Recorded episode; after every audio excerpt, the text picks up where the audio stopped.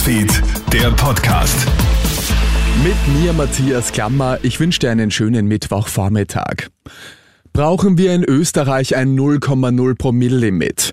Nach dem Prozess rund um den Alkoholunfall von Ex-Nationalfußballerin Nina Burger, bei dem ein anderer Autofahrer ums Leben gekommen ist, wird der Ruf nach strengeren Verkehrsregeln wieder laut. Burger hat zugegeben, dass sie vor der Unfallfahrt ein paar Gläser Alkohol konsumiert hat. Offenbar ist sie der Meinung gewesen, noch fahrtüchtig zu sein. Ein Fehler, der laut Experten oft begangen wird, immerhin gelten in Österreich ja 0,5 Promille. Damit es künftig nicht mehr zu solchen Fehleinschätzungen kommt, wird von manchen nun die 0,0 Promille-Grenze gefordert, so wie in Tschechien, Ungarn und der Slowakei.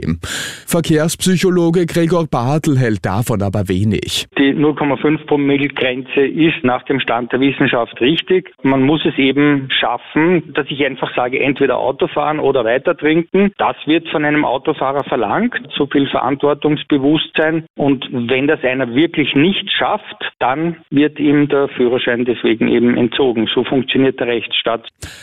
In Deutschland geht die Suche nach einem Amokläufer weiter. In Duisburg fahndet die Polizei zurzeit nach mindestens einem Tatverdächtigen.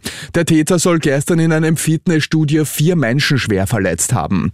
Ein Opfer schwebt nach wie vor in Lebensgefahr. Die Hintergründe der Tat sind weiterhin unklar. Die Polizei vernimmt zurzeit einige Zeugen. Ein 13-Jähriger begeht eine Straftat nach der anderen und die Polizei ist machtlos.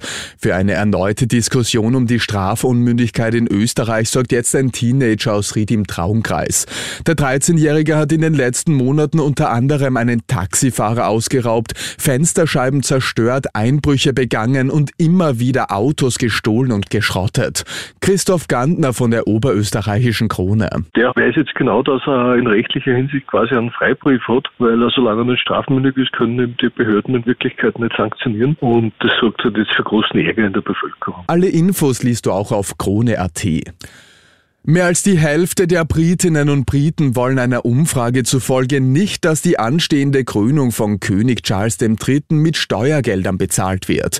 Die gestern veröffentlichte Studie des Meinungsforschungsinstituts YouGov ergibt, dass 51 Prozent der Befragten finden, die Zeremonie am 6. Mai sollte nicht von der Regierung bezahlt werden.